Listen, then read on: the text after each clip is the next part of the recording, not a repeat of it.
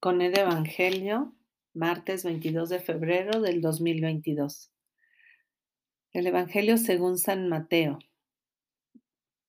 capítulo 16, versículos del 13 al 19. En aquel tiempo, al llegar a la región de Cesarea de Filipo, Jesús preguntó a sus discípulos, ¿quién dice la gente que es el Hijo del Hombre? Ellos contestaron, unos que Juan Bautista, otros que Elías, otros que Jeremías o uno de los profetas. Él les preguntó, ¿y ustedes quién dicen que soy yo?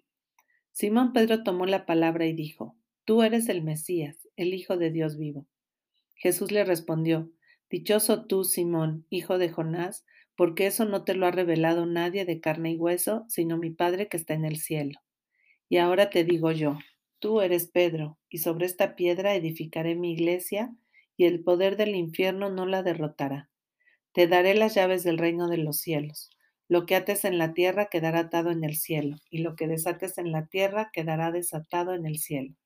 Palabra del Señor, gloria a ti, Señor Jesús. Hoy estamos celebrando la cátedra del apóstol San Pedro, este momento especial en que Jesús pues le dice que es eh, la piedra, el cimiento sobre el cual va a edificar este pueblo de Dios, este nuevo modo de vivir y de relacionarnos con Dios, nuestro Padre y Madre. Y entonces se hace un corte del Evangelio que hemos estado escuchando de Marcos para eh, leer este de Mateo, ¿no? En que Jesús está atento a ver qué es lo que dice pues la gente, pero sobre todo qué dicen los más cercanos. Y Simón, por inspiración del Espíritu, lo reconoce como el Mesías, como el Hijo de Dios. Entonces, eh, bueno, pues hoy podríamos también responderle a Jesús, ¿quién es Jesús para mí? ¿Qué digo de él? ¿Qué dice la gente que está alrededor de mí? Habla de Jesús o ni siquiera lo menciona. Y bueno, recordar que somos parte de un grupo humano, de una comunidad de vida, cuyo centro es Dios.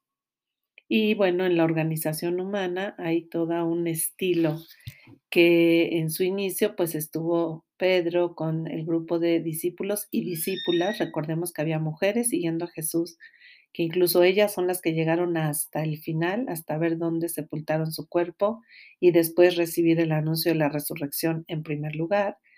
Toda esta comunidad de hombres y mujeres a lo largo del mundo, pues recordar hoy que es una invitación a mantenernos unidos, a mantener la armonía y también esta forma poliédrica que tiene diversas caras, pero un eje central común. Que el Dios de la vida te acompañe, que la palabra de Dios te bendiga y que tengas muy buen día.